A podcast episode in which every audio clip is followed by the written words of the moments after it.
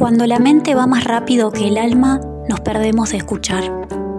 A veces necesitamos frenar y sentir. Soy Maru y en Elocuentes te comparto historias, cuentos, relatos y reflexiones de artistas y escritores del mundo para que en tu día o noche estés más presente. Bienvenida, bienvenido.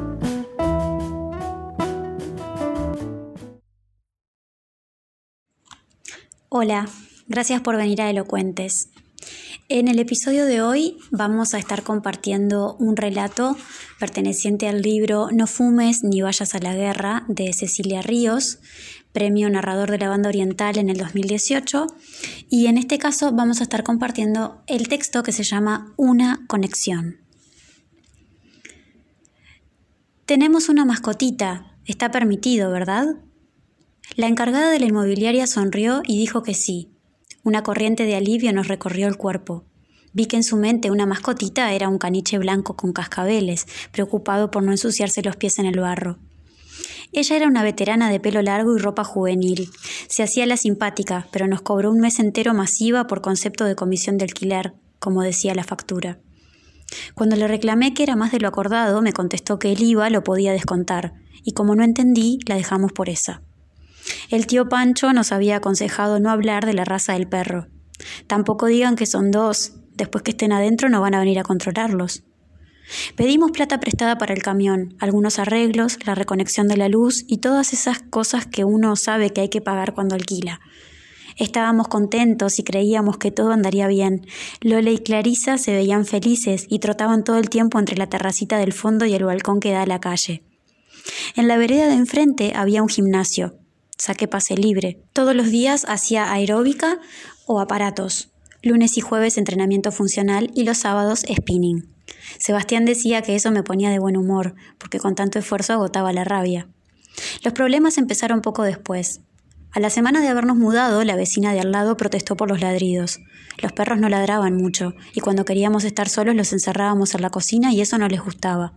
Para calmar a la vieja resolvimos dejarlos en el balcón, y ahí fue que la de abajo se quejó porque la orina corría por la pared. No hubo forma de enseñarles a no mear ahí, aunque eran tiernitos y dóciles para todo. Al final los pusimos en la terraza de atrás y que sea lo que sea, dijo Sebastián. Creo que lo sacó de una canción. Yo identifico esa frase con él porque lo repetía todo el tiempo. Por unos meses no hubo más reclamos. Después de cumplir el año y medio comenzaron a pelearse entre ellos. Cuando Clarisa tenía el celo, las encadenábamos a cada uno en una esquina opuesta de la terraza y los dos aullaban desesperadamente durante una semana. Cuando nos disponíamos a castrar a Clarisa, Sebastián se quedó sin trabajo. Los primeros meses tenía seguro de paro. La plata de mi sueldo no alcanzaba para los gastos y empezamos a ver qué hacer. El tío nos sugirió que los apareásemos para vender las crías. Pueden darles hasta 300 dólares por cachorro. Eso era el equivalente a un mes de seguro de paro. Nos pareció una buena idea. Con seis animales podíamos aguantar hasta fin de año. En general, las camadas son de ocho o nueve. Ya no podíamos tenerlos todo el día en la terraza. El sexo los ponía más activos y demandantes. Sebastián los llevaba a la plaza por la mañana y por la tarde. A veces subía con ellos a la azotea, porque le gustaba mirar el puerto desde allí y fumarse un porro tranquilo. Me llegó un mensaje de la simpática señora de la inmobiliaria. Espero que estén bien. Me llamaron de la administración para decirme que no han pagado los gastos comunes. Espero que esto se deba a un problema transitorio y tenga solución rápida, ya que de lo contrario se les iniciará un juicio para cobrarlos. Por otra parte, me recordaron que no se pueden subir animales a la azotea. Según ellos, ustedes llevan dos perros grandes a la azotea y los demás inquilinos se han quejado por esto. No le contesté. Confiaba en que pronto podríamos comenzar a pagar algo a cuenta, pero aún no tenía la fecha y no me gusta prometer algo que no sé si podré cumplir. Una amiga me dijo que el atraso en los gastos comunes no es causa de desalojo. Sebastián tuvo un par de problemitas en la calle con Lole. Un día le sacó el bolso a una vieja que llevaba carne y no la había envuelto bien. Él come pastillas o arroz y cuando siente el olor de la carne se olvida de todo. No lo puede evitar pero esto no convenció a la mujer. Sebastián le pagó el corte de carne perdido, solo con su palabra sobre cuánto le había costado, y la mujer igualmente lo amenazó con denunciarlo. La culpa fue de ella por andar con carne cruda sin envoltorio, sabiendo que eso estimula a los animales. A los pocos días, Lole se fue detrás de un hombre que tenía un pantalón con tachas. Le largó un tarascón a la pantorrilla. Todo lo plateado, lo dorado, lo excitaba mucho. No llegó a lastimarlo, solo le rompió una pierna del pantalón y el tipo le tiró dos o tres patadas al hocico y lo hizo sangrar. Ahí fue que Sebastián le dio unas piñas en la cara para que viera lo que se siente. El tipo hizo la denuncia y a los 15 minutos tuve que atender a un milico que me vino a notificar. Sebastián y Lole no habían llegado todavía, así que no firmé hasta no saber bien lo que había pasado.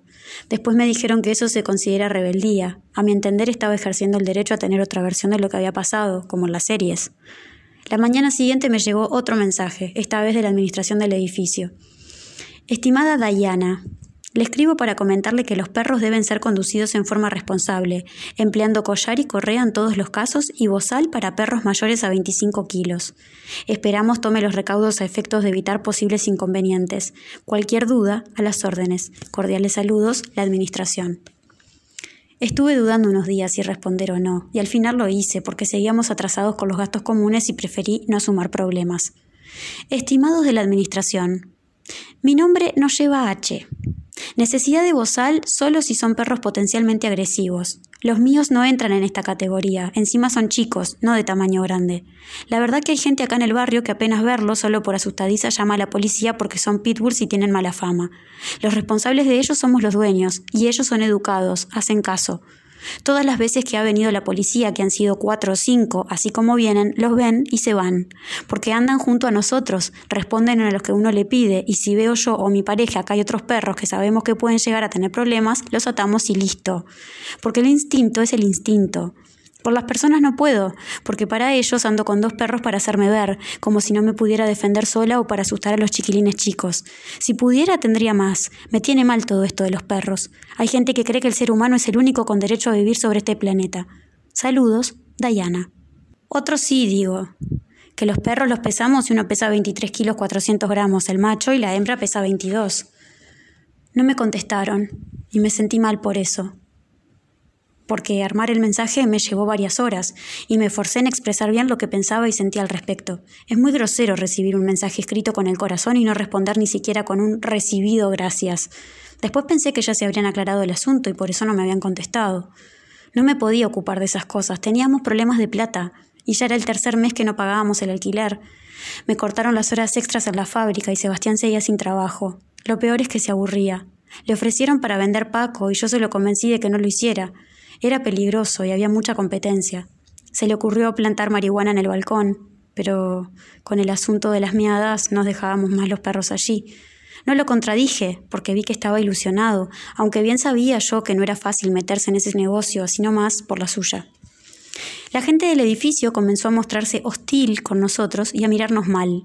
No nos dejaban la puerta abierta cuando nos veían y uno del tercero empezó a pedir que le avisaran cuando habíamos salido con los perros, porque tenía miedo de que atacaran a su hijo. Lo decía en voz alta, para que escucháramos.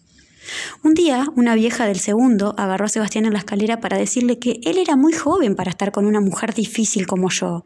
Le recomendó que se cuidara porque mi carácter podía traerle problemas. Cuando me lo contó, nos cagamos de risa. Yo soy siete años mayor que él y no lo parezco, porque estoy en forma.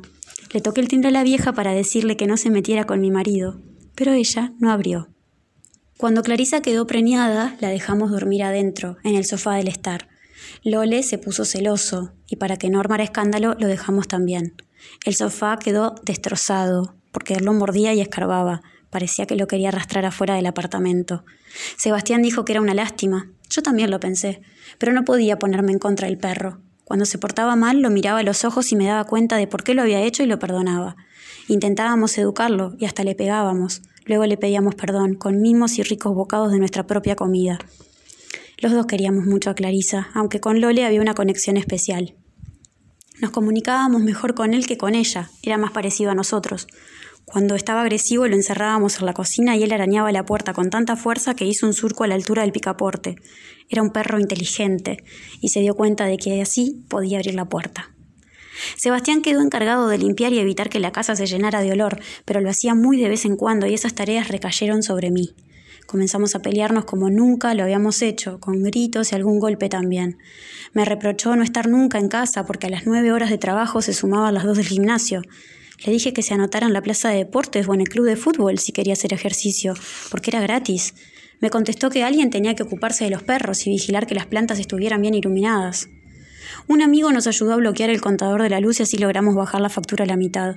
Algún día lo iban a descubrir y debíamos decir que no sabíamos nada. La gente del barrio cruzaba la calle cuando nos veía, estuviésemos o no con los perros. Un viejo al que Lole le mordisqueó apenas el bastón juntó firmas contra nosotros. Los peores que nunca nos avisaron qué es lo que querían. Si era separarnos de los perros, eso nunca lo íbamos a aceptar. Irnos del apartamento tampoco, porque teníamos contrato legal.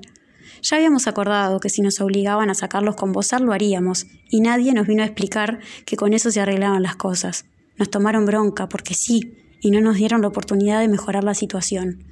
Las plantas se pudrieron porque Sebastián las regaba demasiado, y si bien lamentamos esa pérdida de ingresos, sentí alivio. Clarisa tuvo nueve cachorritos preciosos, tres machos y seis hembras. La más chiquitita se murió al rato de nacer. Los demás eran encantadores. Nuestro humor mejoró al verlos tan lindos y vivaces, intentando correr y cayéndose, o prendidos a la teta de la madre. Dejé de pagar la cuota del gimnasio para comprarle a Clarisa la ración más cara. Las dueñas eran una pareja de mujeres muy amable. Una daba las clases y la otra se encargaba de cobrar. Nunca me hicieron un comentario sobre los perros, aunque debían saber algo por las mujeres del barrio. Les pedí que me aguantaran un par de meses, pues en ese plazo me pondría al día. La que cobraba dijo que lo iba a consultar con su socia y al otro día me contestó que podía venir sin pagar durante dos meses y que no se lo contara a nadie, claro. Me lo dijo con una voz suave y baja, como si yo le diera un poco de miedo. Al mes y medio pusimos los primeros avisos de venta a nueve mil pesos cada cachorro. Nadie llamó esa primera semana y bajamos el precio a siete. Vendimos uno de los machos y nos pagaron seis mil porque no estaba desparasitado ni vacunado. La tercera semana, cuando estaban por llegar a los tres meses, vendimos dos hembras y los dos machos que quedaban. Bajamos el precio a 4.500 y no vino nadie a comprarnos los tres cachorritas. La plata que sacamos, con la que tanto nos habíamos ilusionado, se fue en pagar la luz y los celulares. Sebastián se había encariñado con ellas y sugirió que no las vendiéramos. Luego entendió que no podíamos tener cinco perros en un apartamento. Le regalamos una al tío Pancho, otra a un ex compañero de trabajo y nos quedamos con la tercera, Quita. En mi trabajo empezaron con reducción horaria para todos los turnos y mandaron a seguro de paro a la mitad del personal. Dijeron que sería rotativo, o sea que tarde o temprano me tocaría a mí, lo que significaba cobrar todavía menos, con cuatro días de trabajo a la semana y sin horas extras. Me puse muy nerviosa y una noche que Sebastián me reprochó que miraba al tipo del kiosco le tiré el plato con la comida encima. Quise ensuciarlo nomás y se le clavaron varias esquirlas en el brazo. No se las pude sacar, ni siquiera con la pinza de cejas, y fuimos a la emergencia del Maciel. Dijimos, no sé por qué le importa tanto saber qué ha pasado en vez de limitarse a curar las heridas, que se había tropezado. Y la doctora que nos atendió me miró raro. Sentí mucha rabia y estuve a punto de decirle que otra miradita así le chumbaba a los perros. Me callé, porque lo importante era que curaran a Seba. Estuvo ofendido varios días, apenas me hablaba, y a todo me decía que sí como para calmarme, y eso me enervaba también. Tuve que dejar el gimnasio porque pasaron tres meses y no llegué a pagarles ni una sola cuota atrasada. Me hace mal estar sin ejercicio. En eso me parezco a los perros, que necesitan correr todos los días. Después del episodio del plato seguíamos peleándonos por todo y eso tenía un efecto negativo sobre los tres perros. Las paredes son finas y los vecinos escuchan, y cada vez que discutíamos alguien nos tocaba la puerta o nos golpeaba el techo para protestar. Sebastián decidió irse un tiempo a la casa de su abuela, que estaba vacía desde que ella murió, y se llevó a Lole. Sentí una gran tristeza al separarme de él, como una madre que se despide de un hijo. Antes de irse me miraba con tristeza y se pegaba a mi cuerpo. El último día lo sacamos a pasear. Cuando llegó a la plaza dio un tirón, se escapó de mis brazos y salió como loco, dejándome con la correa en la mano. Lo corrí algunos metros y luego lo dejé suelto. Era su último paseo en aquella plaza y merecía disfrutarlo. Una mujer chiquita, delgada, de pelo rojo, nos apuntó con el celular y le sacó varias fotos a Lole corriendo atrás de los otros perros de la plaza. Me acerqué, le dije que no sacara fotos y no me hizo caso. Entonces le saqué el celular y se lo destrocé contra el piso. No dijo nada. El color de pelo se le traspasó a la cara. Se fue directo a la comisaría. Por su denuncia me pasaron al juez, que era una jueza en realidad, y decretó que por seis meses no podía salir de la casa después de las seis de la tarde. Eso me haría perder aún más jornales porque trabajo en turnos rotativos. Si sabía que estaba procesada, me echarían. Escribí una carta al gerente pidiéndole el turno del día porque tuve un problema de salud. No puedo trabajar de noche. Como no tenía comprobante del médico, me dijeron que debía volver a las guardias nocturnas y si faltaba dos veces tendría una suspensión. Arreglé con un par de compañeras que me cambiaban el turno y pude zafar. Me dejaron en el buzón un papel amarillo con letras descoloridas, donde Sebastián y yo éramos llamados inquilinos escandalosos, y se había iniciado el trámite de desalojo. Una compañera de trabajo me sugirió hablar con un abogado. No tenía plata ni para la leche de las perras, menos aún para una consulta. Me dio bronca que mi nombre rodara por ahí entre gente que ni siquiera ya me había visto un pelo. La vieja del segundo ya estaba enterada porque recibía la correspondencia y me dijo que había un expediente firmado por 50 personas del barrio pidiendo que me fuera del edificio. Resolví quedarme lo más posible, ya que me iban a echar que les costara. Llegó un aviso de corte de la UTE y fui a pedir un mes de plazo. Sebastián me escribió que quería volver, que extrañaba a Quita y a Clarisa, y que Lole también nos extrañaba. Le contesté que viniera cuando yo no estuviese. No tenía ganas de verlo, aunque no podía impedirle que visitase a las perras. Durante algunas semanas, lunes y jueves, al regresar del trabajo, encontraba las marcas de su paso en la cocina, en el baño, en el dormitorio. Faltaban algunos paquetitos de yerba. Para que nos durase todo el mes solíamos guardarlo en raciones individuales. Había granos de azúcar en la mesada y un par de cáscaras de huevo con el tarro de basura. Las paredes del baño conservaban las gotas de su reciente ducha y en los cajones de la mesa de luz objetos no estaban como los había dejado. Pegados en la puerta de la ladera dejaba mensajes de amor y recuerdos de nuestra vida pasada. Siempre pienso en vos, qué felices fuimos aquí, no importa el lugar, te amaré siempre. Sos alguien muy especial para mí, Daya, Clarisa, Lole y Kita, mi única familia. Cuando encontré el último mensaje lo llamé. No soy tu familia, Seba, solo estuvimos juntos once meses. Pero el cariño, los perros que criamos juntos, eso es lo que importa. A mí no me importa, para que sepas. Ya pasó. Los perros son míos. Entiendo que quieras verlos porque los viste crecer y ellos te quieren, pero no son tuyos. Apenas pude mudarme me llevaré a Lola también. Anda preparándote porque no quiero escenas, ¿eh? Y de aquí en más podés venir por el apartamento cada diez días y nada más. Por dos semanas no vino ni llamó. Yo entré en el seguro de paro y aproveché el tiempo para limpiar y ordenar las cosas para mudarme, ya que había recibido el anuncio de corte de luz por tercera vez. Saqué algunos bolsos de ropa, guardé las cosas de la cocina en una caja, en otra puse los zapatos y la fui llevando en bicicleta hasta la casa de mi tío. Mi prima de Piriápolis me ofreció cuidar una casa durante dos semanas y no tuve más remedio que pedirle a Sebastián que se hiciese cargo de alimentar y pasear a las perras. Me preguntó si le pagaría.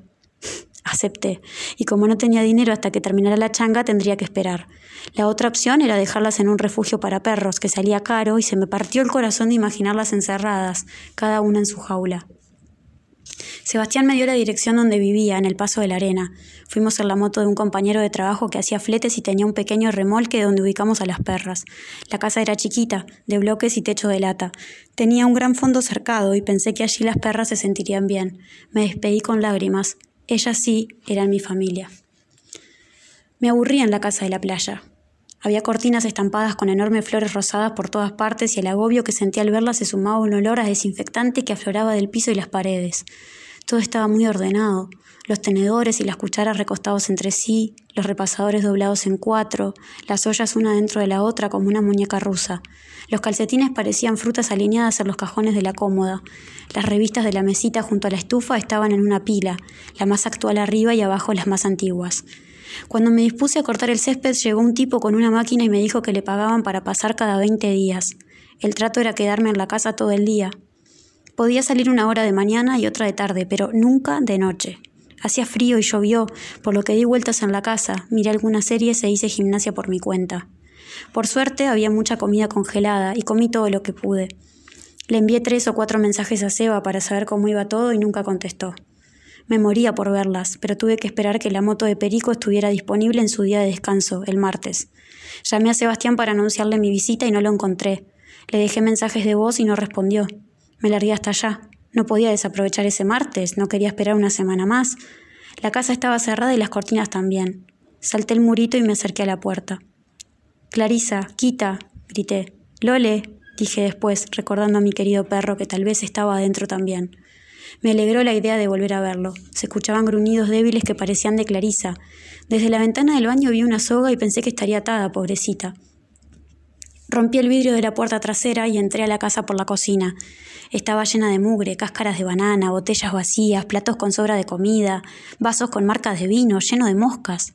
Al armario le faltaba una puerta que encontré en el piso, chamuscada. Pensé que Sebastián la había usado para hacer fuego porque se quedó sin gas. Junto a la puerta de la cocina había una pila de latas de ración vacías. Un poco más allá vi restos de ropa interior mía desparramado por el piso. Supuse que la había traído de mi casa cuando visitó a las perras durante mi ausencia. Eso me dio un mal presentimiento, como si las hubiese usado para una macumba en mi contra. Un olor asqueroso me golpeó cuando llegué al comedor. Clarisa estaba atada a un gancho que colgaba del techo por una cuerda que apenas le permitía moverse y tenía la boca tapada por el bozal. Casi no la reconocí de lo flaca que estaba. Me vio y gruñó apenas. Mis ojos se volvieron hacia la pared enfrente, donde Lole devoraba algo tirado en el piso que sangraba con gotas oscuras. Me pareció que se enorgullecería por masticar el cadáver de su propia hija, mi perrita Quita. Grité su nombre y levantó la vista. Sentí rabia y terror. Vi sobre la mesa un pequeño cuchillo con el filo mellado y lo agarré con fuerza, mientras le ordenaba que se quedara quieto con las palabras que siempre había usado y él sabía obedecer. Luego de relamerse, movió las patas traseras, bajó la cabeza, abrió la boca y saltó sobre mí. Muchas gracias por haber sido parte de esta nueva entrega de Elocuentes podcast que se hace desde el más y sincero amor y entrega para poder acompañarte en el ratito del día que lo hayas escuchado. Si crees que este contenido puede gustarle, servirle o resonarle a otros, a tus seres queridos, a seres cercanos, amigos, a compañeros de trabajo, te invito a que lo compartas en tus redes sociales y en caso de que así lo quieras, puedas etiquetarme con mi nombre de Instagram que es arroba marumargalef. Allí vamos a estar en contacto. Si querés, podés dejarme sugerencias de qué texto también te gustaría escuchar en el próximo podcast y con gusto vamos a estar haciéndolo para vos. Te deseo una semana preciosa y te mando muchos, muchos abrazos. Chao.